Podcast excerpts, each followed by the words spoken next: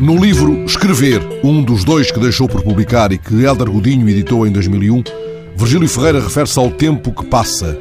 O tempo que passa não passa depressa. O que passa depressa é o tempo que passou.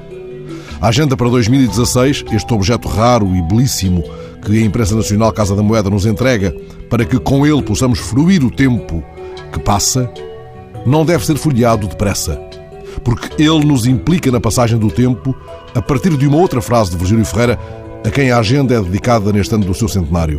O tempo não passa por mim, é de mim que ele parte.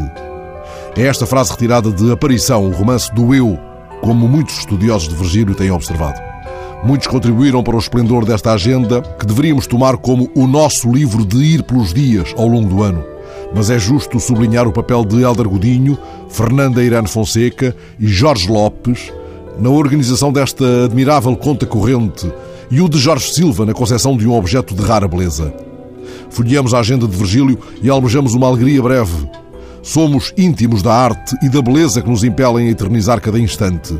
Esta agenda virgiliana, assim aberta na primeira página de janeiro, oferece-nos a capa de um manuscrito de 1939 com poemas de juventude. Há todo um programa no título firmado pela mão de Virgílio, Viagem. Mas há um outro título riscado, Moradas.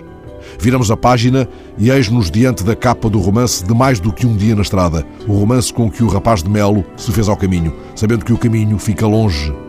Chegados ao fim destes dias, dedilhados na agenda virgiliana, talvez nos seja dado descobrir o que ela só nos revelará em julho, evidência perturbadora que me sobressaltou por estes dias ao reler o romance Aparição.